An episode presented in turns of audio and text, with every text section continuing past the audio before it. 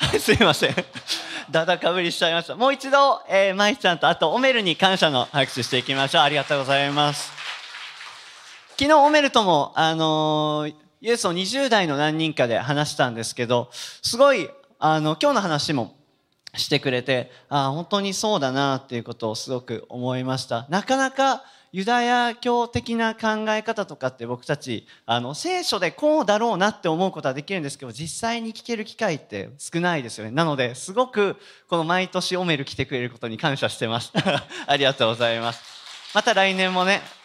きっと来ると思うのでよろしくお願いします、えー、で今日あのメッセージなんですけどえっと、先週までユースキャンプ行ってきました。で、なので、ちょっとそのユースキャンプの証と報告がメインにはなるんですが、そのような形で、えー、メッセージさせていただきたいと思います。一言お祈りします。神様感謝します。今日もこうして共に集まり、えー、妨げられることなく、えー、礼拝に来ることができました。ありがとうございます。えー、どうかこの場所の中にも、今もあなたが望んでおられますけれども、さらにあなた豊かに、えー、望んでください。一人一人の内側に語りかけ、えー、一人一人に必要なことを教えてくださいますように、どうかお願いします。感謝してイエス様の皆によってお祈りします。アメン。メえー、まずユースキャンプのためにお祈りいただいてありがとうございました。すごく、すごく良かった。良かったんですよ。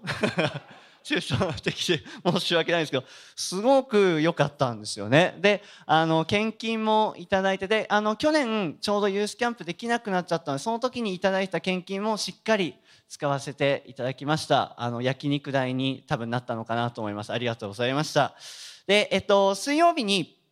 リバイバルナイトに出た方は簡単にあのユースの一人一人から直接、えー、証聞いたと思うんですけど、えー、すごいですね一人一人受け取ったことがたくさんあったキャンプだったなというふうに、えー、思ってます。でうんと、今回のキャンプだったんですけど3泊4日だったんですよね。34年ぶりぐらいだったのでものすごい長い3泊っていうスケジュールで、えー、しました。で、えーと、毎年もともと行ってたですね三笠の桂沢栄光協会に、えー、みんなで泊まって、えー、キャンプさせてもらいました。ただ一個残念だったのがあの司君がちょうどコロナにかかっててあの会えなかったんですよね。なのであの LINE ですごい連絡は取ってたんですけど目と鼻の先の家の中で寝込んでたみたいでちょっと会えななかったのが残念だったなっていうのと某隣の市の市長から移されたっていう話を聞いたんで。いやーなんかですね大変ですね岩見沢は。で であのこのキャンプすごく天気が守られたんです。もう毎日晴れてですね気温も30何度とか。でものすごい暑かったです。でもう危険を感じるぐらいの暑さで逆にちょっと外で遊ぶスケジュールを減らしたりしたぐらいの暑さでですねあやっぱり中で遊ぼうかって言ったぐらいの暑さの中え、天気に守られました、え、本当に神様って小さな祈りでも答えてくれるなってキッズキャンプの時の証も聞いても思ってましたけどユースキャンプの時もあ天気でさえも僕たちの小さな祈りを聞いてくれるんだなっていうことを、え、すごく感じたキャンプでした。で、うんと、今回のキャンプのテーマだったんですけどテーマはですねすごい大人っぽいテーマなんですがイエス様と出会って生き生きっていうテーマなんですね。まあ、あの小学校の1年生の標語みたいな感じですけど。でもちゃんと考えてるんです。バカにしないで聞いてくださいね。でまあダサいなって思った人が大半だったと思うんですけど僕もダサいと思ってます。でただ今回は何にフォーカスしてたかっていうとイエス様と出会うことをにフォーカスしたキャンプだったんですね。であのもう救われてるんだからイエス様のこと信じてるんだからイエス様と出会う必要ないじゃないって思うかもしれないんですけどただ聖書を見るとイエス様との出会いって1回だけじゃなかったっていうことがよく、えー、分かるんです。で、えー、最初ちょっとこの御言葉、えー、皆さんでお読みしたいんですけど、うんと、マルコの4章ですねの41節の御言葉ちょっとこれを皆さんでお読みしたいと思います。せーの彼らは大きな恐怖に包まれて互いに言った風や湖までが言うことを聞くとは一体この方はどういう方なのだろう？はい。これはイエス様が嵐を沈めた時にイエス様の弟子たちが言った言葉。有名な言葉ですね。皆さんご存知だと思うんですけどこれよく注目してほしいのは一体この方はどういう方なのだろう？っていう言葉ですねイエス様とずっと一緒にいてその言葉を聞いてたし、えー、一緒に食事もしたし一緒に寝て一緒に旅をしてた弟子たちだったんですけどその弟子たちはここでイエス様に対してこの方は一体どういう方なんだろうっていう感情を抱くんですね。で実はうんと弟子たちがイエス様について新たに分かる新たに出会っていくっていうのは聖書の中でたくさん出てきますここ以外にも。例えば、うんと、イエス様が十字架にかかる前ですね。あの栄光の姿に変えられるシーンとかもあります。でそれとも別に復活のイエス様にあって最初はイエス様だって分からなかったのにあイエス様だったって分かるシーンもあります。で、えー、ヨハネの黙示録でヨハネもふと後ろから声が聞こえて振り返ると今まで見たことがなかったイエス様を見て、まあ、死にそうになって倒れるっていうシーンがあるんですけど弟子たちはずっとイエス様と時間を共有してイエス様のことをよく知っていたはずなのにそれでもまた新しいイエス様と出会っていったんですね。そのために新しくあイエス様ってこういう方なんだ。もしこの場面でいけば嵐や風を収めることができるイエス様と出会ったっていうことなんですね。なので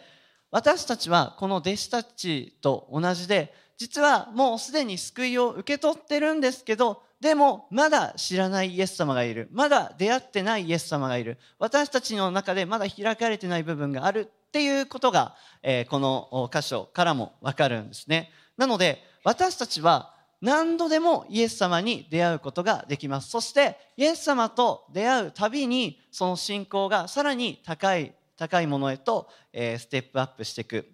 っていうわけなんですね。で逆に言うと信仰が成長する時って必ずイエス様との出会いがあるしイエス様との出会いがなければ私たちの信仰が成長することっていうのはないんですね。ただ知識をたくさん蓄えて詳しくなったぞいっぱい知ったぞっていう状態で信仰が成長することは多分ないです。ただ知識が増えただけだからですね。そうではなくてイエス様と出会っていくイエス様を知っていくイエス様ってこういう方なんだっていうのを分かっていくそれによって私たちは成長することができる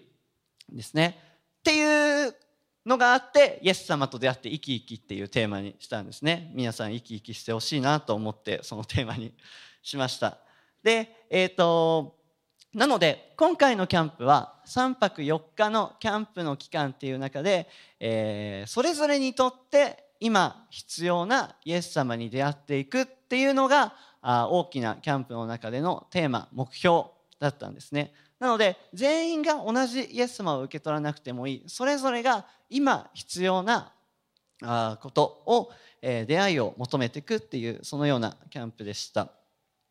でまず最初の集会はイエス様の出会い今の話したような内容ですね。イエス様との出会いについてそして何でイエス様との出会いが必要なのかイエス様と出会うとどうなるのかっていうことを話しました。でまた救い主であるイエス様っていうことについて語りました。で2日目は今度はうんと癒し体の癒しだけじゃなくてもっと深い部分霊の部分まで来る癒しと平安っていうテーマそのようなイエス様。そして3日目は光であるイエス様について。で最後の礼拝の時は主であるイエス様ですね。私たちの友でもあるけれども主であるイエス様についてっていうことで、えー、メッセージを分かち合ったそんなキャンプでした。であのリバナイに出てた方はあの印象に残ってるものがあると思うんですけどディスカッションが良かったディスカッションが良かったってあのユースのみんながすごい言ってたんです。であのこのキャンプの時は2回あのディスカッションの時間を持ちました。グループにちょっと分かれてもらって。であるテーマから、えー、みんなでそれぞれはどう思うかっていうのを考える時間だったんですけどこれがすごい良かったんですよね。で、うんと、どんなものかっていうと例えばあの私たちが信仰を守る上で葛藤する部分ですね、えー、例えばどうしても外せない用事があって礼拝休みます。あの何回までなら礼拝休んでもいいですか？1回ぐらいなら平気ですよねっていうテーマ。とかあのイエス様を信じて罪許されてます。でも何回まで罪を犯していいんでしょうか？とかもうそあとクリスチャンじゃない人からの視点で例えば、えイエス様はその姿が現れればみんなイエス様のこと信じると思うんだけれどもなんでイエス様ってあえて見えないんでしょうか？とかあとあのー、いろいろです。であのすごく誰もが多分悩むなこれは大人になってからも結構考えるなっていうテーマがたくさんあったんですね。それをメグと翔平がティッシュに書いたくじでパッて引いてやるっていうやつだったんですけど。ですごくそれが良かったです。自分はこのことに対してどう思ってるかっていうのを、えー、みんなすごくしっかり喋ってました。毎回1時間半ぐらい時間があっという間に過ぎていくような、えー、テーマでしたね。で僕その中で一個心に残ってるのがあの直道かなんか言ってたんですけどクリスチャンになって良かったことは何ですかっていうテーマがあったんです。でみんなそれぞれうんと辛い時祈ってどうのこうのとかあのよくあるパターンのやつですね。言ってたんですけどで直道がポロッと「いや今言ってたのって仏教を本気で信じてる人に聞いてもイスラム教を本気で信じてる人に聞いても同じこと言うんじゃない?」ってポロッと言ったんですよ。確かに僕昔創価学会の伝道ビデオ見たことあるんですよ。でどんなのかっていうとすごい大変だった。家族が病気で苦しかった。精神的にもつらかった。でもある日創価学会に行って念仏一日中唱えてたらそれが治ってすごい私の人生ハッピーになったっていう動画があるんです。でこれ冷静に考えたら念仏のシーン差し替えたら全然教会でも使える動画になっちゃうんですよね。あれってじゃあクリスチャンでイエス様と出会ったからあの幸せなことイエス様がいるからこそ僕たちの人生で変わったことって何なんだろうねとかですね。なかなか深くないですか？っていうような話を、えー、みんなでたくさんしました。で初めてやったんですけどでも僕自身あみんなも葛藤してるんだなみんなも疑問に思ってるんだなみんなも自分なりに答えを出してるんだなっていうのをすごく感じました。でそれぞれが「いや聖書にはこう書いてるじゃん」とか「いやメッセージでこういうふうに言ってたじゃん」とかそういうようなところからですね一緒に話し合ったりしててあ僕が思ってたよりもすごいユースのみんなっていうのはたくさん考えながら生きてるんだなっていうことが分かりました。であの今の若い世代がの人たちが生きている時代ってどんな時代かっていうと多様性の時代なんですね。あらゆる価値観で満ちてる。であの僕が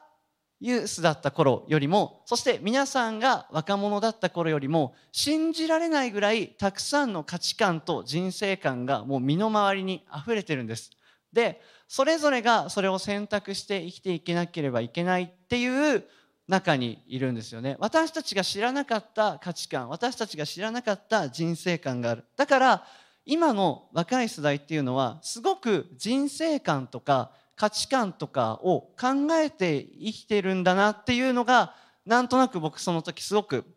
分かりました。逆にすごく難しい状況の中を一人一人が歩んでるんだなっていうことも分かりました。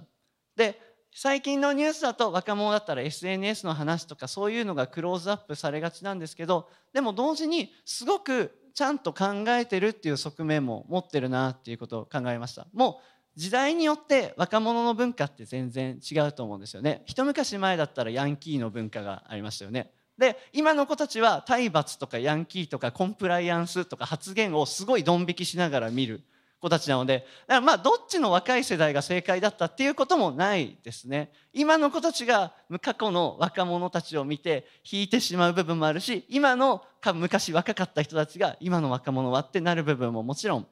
あると思うんですけどこのその時代その時代で難しさっていうのは変わってき、えー、てるなっていうのをすごく感じました。そしてさっき言った通り若者今の若い人たちっていうのはとてもその自分自身の人生について僕だがそうであった頃よりもたくさん考えているんだなっていうことが、えー、分かりました。で最後あの全員とは話せなかったんですけどちょっと時間の許す限り一対1で話す時間を持ててそれもすごい、えー、感謝でしたね。であとあのもちろんキャンプでたくさん遊びました。ちょっと写真出ますかね。はい。あサンさんですね。川行ったんですけどこのもうタイなんじゃないかっていう。日本じゃないみたいな。すごいですね。サンさんの地元の写真みたいな感じ。に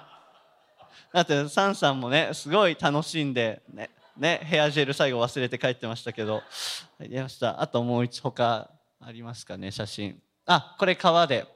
遊んだ時は。なんか滝じゃないですけど人工の滝みたいなのがあってそこで。この川の時もすごい天気良くてですね30度ぐらいの中でみんなで泳いだりしながら遊ぶことができました。で次も出ますか？あこれちょっと見づらいかもしれないですけど星も初日すごい綺麗に見えたんですよね。これをちょっと楽しみにみんな行ってるところもあったんですけどやっぱりすごいこっちでは見れないような、えー、そんな星も見ることができました。はい。写真は多分こんなもんですね。ありがとうございます。あそうなんですよ。あの少ないんです写真。ちょっとあのやっぱり来年マサちゃんに来てもらわないと写真あんま残んない。みんなで楽しんでやってるんであの直道任せになっちゃって結局あんまり写真がないというあの集合写真もカナン帰ってきてから階段で撮ったん ですよね。だからちょっと何とも言えない感じだったんですけど。でもすごい楽しい、えー、キャンプでした。あと他にあのエンジェルゲームって言ってあのくじを引いてそこに書いてある名前の人に3泊4日のキャンプの期間めちゃくちゃ親切にする。その人の天使として親切にしてあげるっていうゲームをやりました。であのなんかみんな思い思いバレないようにでもちょっと親切なことをしてあげるっていうことで。でキャンプが終わってから私のエンジェルは誰々だったと思いますっていうのをみんなで言ってほーんってなるゲームだったんですけど。ちなみにあの直道が普段からナチュラルに優しすぎて4人ぐらいの人が僕の演じる直道だったと思うなって 言ってましたね。はい。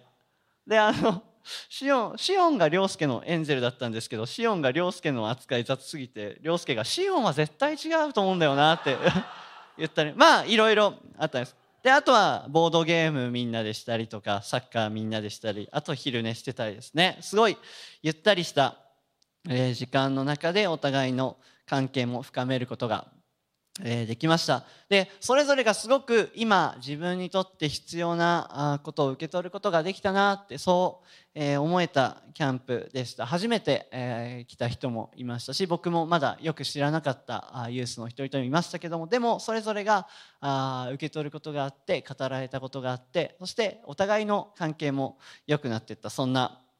えー、キャンプだったなと思いました。引き続き皆さんにはぜひ10代20代の若者たちのために祈っていただきたいなっていうふうに、えー、思ってます。特に若いうちはやっぱりいろんな葛藤があると思うんです。なんで信じてるのかとか何で自分はあのずっと小学生の時聞かされてた信仰を守ってるのかとか何でこれってこうなんだろうっていういろんな疑問を抱えて、えー、生きていくのが多分この10代20代なんじゃないかなっていうふうに、えー、思ってます。僕もそうだったんですけど小学校の時はえー、語られたことをとりあえずそのままあそうなんだなって受け取る信仰ですね。クリスマスの時にイエス様はねって十字架にかかって死んでくれて3日目に復活してみんなの罪許されたんだよっていうのをとりあえずそのままあそうなんだなって何の疑いもなく受け入れるじゃないですか。でも大人になって社会に出た時にじゃあその信仰をいざ守っていこう。でたくさん聖書に書いてあることを守っていこう。でオメルはあの違法人の立法って言ってましたけどそれを守っていこうって思った時に葛藤があります。自分はこうしたいんだけどでもそれをできない自分がいる。でも誰もがその葛藤を乗り越えようと思いながら祈りながらそしてイエス様の助けと御言葉を得て乗り越えていくっていうまあ、それが大人の信仰なんですけどそのちょうど間にいるユースの世代っていうのはやっぱりたくさんの疑問を持って、えー、葛藤してその中で自分でどういうふうに自分で自分の信仰を守るのかっていう、えー、トレーニングの期間だなっていうのをすごく僕今年度思わされてます。なんか先週の夫妻先生のメッセージもそんな話だったっていうのをちらっと聞いてますけど自分で信仰を守っていくけるようになるための準備期間がユースの期間だなというふうに思います。だから葛藤するのは当たり前だし疑問に思うのはもう当たり前だと思います。僕もたくさん疑問に思ってもう一度小学校の時に信じたことをじゃあどうだったんだろうって戻ったこともありましたしなのでぜひ皆さんはその葛藤の中で新たなイエス様にユースの一人一人が出会えるようにっていうのをぜひ祈りの課題として、えー、覚えていただきたいなっていうふうに、えー、思ってます。その祈りの支えで確実にユースの一人一人っていうのはいつか将来社会に出た時に一人で、えー、自分の信仰を守っていく自分で自分の中のその信仰を成長させていくことができる。自分で自分の信仰の状態を知ることができる。そういうふうになっていくのでぜひ、えー、お祈りに覚えていただけたらなというふうに、えー、思ってます。またあのユースの親の方もたくさんこの場にいらっしゃると思うのでぜひあの覚えてほしいのはあの多分そんなに深いこと家で話さなかったと思うんですね帰ってきてから。僕もそうです。ユースキャンプから帰ってきて親にキャンプの話したことなんて一回もないのでどんなことを学んだかなんて大体多分話さないと思うんですけどでもちゃんとそれぞれが葛藤しながら自分の信仰ってどうについて考えてましたしちゃんと自分自身が成長するために何が必要かっていうのもすごいそれぞれ考えてたなっていうのを、えー、僕も分かったのでえ、ぜひ安心してさらに祈ってもらえたらなというふうに、え、思います。神様がちゃんと確実に一人一人を捉えてくれてそして成長に向かって、え、しっかりと何て言うんですかね取り扱ってくれてるなっていうのを今回感じることができました。成長させてくださるのは神なのですって御言葉あるんですけど全くその通りで、え、やっぱり神様がちゃんと必要な時に必要な人に必要なものを語るんだなっていうのを受け取った、え、キャンプでした。で、あの、最後にちょっと短く僕自身学んだことを、え皆さんにシェアしたいと思うんですけど、あのイエス様との出会いが今回のテーマで先ほどお話ししたんですけどじゃあイエス様と出会うって具体的にどういうことなんだろうっていうのを僕はそのテーマでメッセージを作りながらどうなんだろうってすごい考えてたんですね。で、あのー、どういうことかっていうのをこのキャンプ終わるぐらいでああって自分で自分なりにちょっと結論一つ出せたんですけどそれはイエス様との出会いは具体的にどういうことかっていうと霊の目が開かれるっていうことだなっていうのをすごく思わされました。次の御言葉いいですか？はいヨハネの福音書の9章の1節から3節なんですけどちょっと僕お読みします。でまたイエスは道の途中で生まれつきの盲人を見られた。弟子たちは彼についてイエスに質問していった。先生彼が盲目に生まれついたのは誰が罪を犯したからですか？この人ですか？その両親ですか？イエスは答えられた。この人が罪を犯したのでもなく両親でもありません。神の技がこの人に現れるためです。はいこれも有名なあ聖書の箇所です。生まれつき目の見えなかった人が癒されるっていうシーン、えー、なんですけど目の癒しって聖書の中で何箇所か出てくるんです。でただしこの箇所ヨハネの福音書に出てくるのは少し普通の普通全部普通じゃないんですけど普通の癒しとは違う部分があります。それは何かっていうとこの目の見えない人からイエス様に近づいたのではないっていうことですね。よく私たちがイメージする目の見えない人の癒しは目の見えない人がダビデの声を私を憐れんでください癒してくださいってイエス様の方に近づいていって癒してもらった。っていうのを多分大方皆さんイメージするんじゃないかなと思うんですけどでもこの時は盲人目の見えない方からイエス様の方に来たわけではないんですね。そしてこの人は生まれてから一度も光を見たことがない。人だったんです。でイエス様はこの人に目の癒しを、まあ、この後するんですけどただ肉体的な目の癒しをしたわけではないんですね。この人はこの人に対してイエス様は神の技神様の栄光神様の光を見せよう。それがこの場所での神様の奇跡イエス様の行った奇跡なのです。ここにちょっと違いがあります。肉体的な癒しだけではなくてイエス様は神様の技をこの人に見せるために、えー、この宮沢を行ったんです。それがくしくも目の見えない人という象徴的な癒しになったわけでこれもまた面白いなというふうに思うんですけど聖書の中で癒しで見るときに私たちはあ目の見えない人がいたんだなでも癒されてよかったなって見ちゃうんですけどこの場合は私たち全員が同じ状況だっていうことがあ分かるわけです。でこの箇所の癒しはここにいる全ての人に当てはまるものなんですね。どういうわけかっていうと僕たちももうイエス様と出会う前イエス様によって救われる前っていうのは物理的な光は多分ここにいる大方の人たちは見ることができてたはずです。でそのように不自由なく生活してたはずなんですね。でもどこかでその人生の中でイエス様っていう自分の人生を照らしてくれる光と出会って救われたわけなんですね。まさにこれってイエス様に出会って私たちの見えてなかった霊の目が見えてなかったのが開かれてイエス様という光を見ることができるようになった。っていうことなんですね。私たちは生まれながらにして誰もが霊的に盲目な状態です。誰もちゃんとその光霊的な部分霊の目で行く光は知らなかった生まれた時から。でも私たちはイエス様と出会ったことによって一度も見たことのなかったまた存在することも知らなかった光を見れるようになった。っていうことなんですね。なのでこの目の癒しこの場面に出てくる目が開かれたっていうのは私たち一人一人にとっても全く同じ状況だっていうことが分かりますで僕たちはそのイエス様と出会ってイエス様という光を見ることができるようになったんですけどでもまだまだ私たちには閉じられてる場所見えてないものっていうのがたくさんあるはずなんですね。まあ、今までは私たちが見えてなかった神様の技があるし今まで私たちが見えてなかった私たち自身の信仰霊的な部分っていうのもあるわけなんですね。たくさんのものがまだまだ私たちの目には閉じられている。私たちはまだ完全に見えるものではない。まだ見えるべき領域があるしまだ神様が見せ見せたいと思っている部分があるはずなんですね。